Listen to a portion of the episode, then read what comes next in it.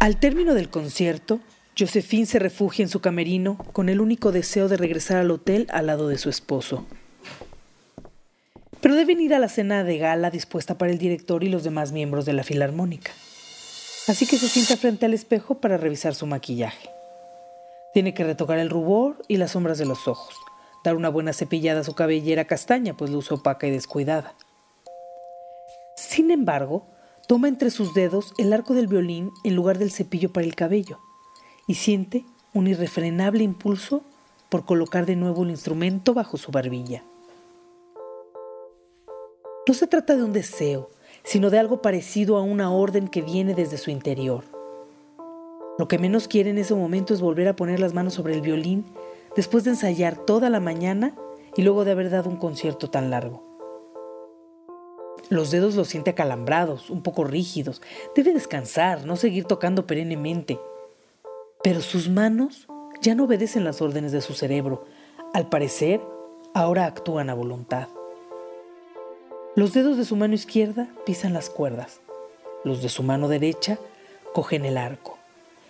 El alegro del concierto grosso de Händel surge de las cuerdas del violín con movimientos suaves y pausados. Josephine siente que su amado instrumento interpreta esas notas para ella misma, para complacerla solo a ella. El violín logra con sus notas que su dueña se mesa en un vaivén melodioso y perfecto que la transporta a una especie de éxtasis, hasta que cobra una furia inaudita. De la dulzura inicial, el instrumento de cuerda pasa a convertirse en un ser rabioso. De él surgen las notas de manera violenta y bajo su violencia el cuerpo de Josephine vibra con ímpetu. Su cabello despeinado y rebelde se agita, se enmaraña, se sacude. Al mismo tiempo, la frente y las axilas de la joven se empapan de la humedad causada por un ardor que emana desde su interior y que literalmente la quema por dentro. Por un instante cree estar dando el último concierto de su vida. Los dedos largos, afilados y de pulcras uñas cortadas al ras comienzan a sangrar. El instrumento se tiñe de escarlata. Después de la sangre, Josephine ve cómo se desgarran sus dedos de tanto pisar cuerdas, de tanto mover el arco, de la brutalidad con la que pisan, se mueven y suben y bajan. Luego viene el epidermis que se desprende de sus dedos con pequeñas tiras primero, luego en pedazos más grandes de carne, cartílago, músculo y tendones. Le siguen las manos, que se descarnan de igual modo hasta que es posible ver los huesos y junto con ellos el dolor que la embarga al ver y sentir esas manos en piel, esos divinos dedos que ya no servirán para nada.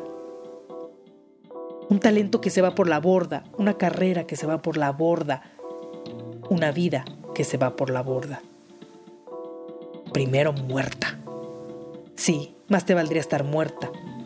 Susurra una voz en su oído, o mejor dicho, en su cerebro. Pero los acordes del alegro de Händel siguen resonando de una pared a la otra, estrellándose también en piso y techo.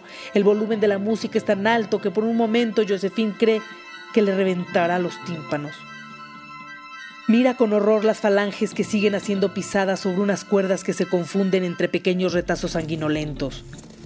Se hubiera desmayado, de no ser porque su esposo abre la puerta del camerino con premura. Cesa la música con la misma brusquedad con la que inició. La joven mira a su marido con el rostro contraído por el miedo. Luego vuelve la vista a sus propias manos. Ya no mana sangre de sus dedos, tampoco se ven los huesos ni los músculos. El dolor también ha desaparecido. Y su esposo la mira sin comprender. Josephine guarda con rapidez el instrumento dentro de su estuche. Simula que no ha pasado nada, pero el timbre del celular repica dentro de su bolso aún sudorosa y temblando, rebusca dentro de las profundidades de ese gran costal de objetos inútiles. Por fin lo encuentra. Hija, ¿estás bien? Josefina escucha la voz de su padre del otro lado de la línea y suspira. Ahora lo sabe, su padre ha muerto.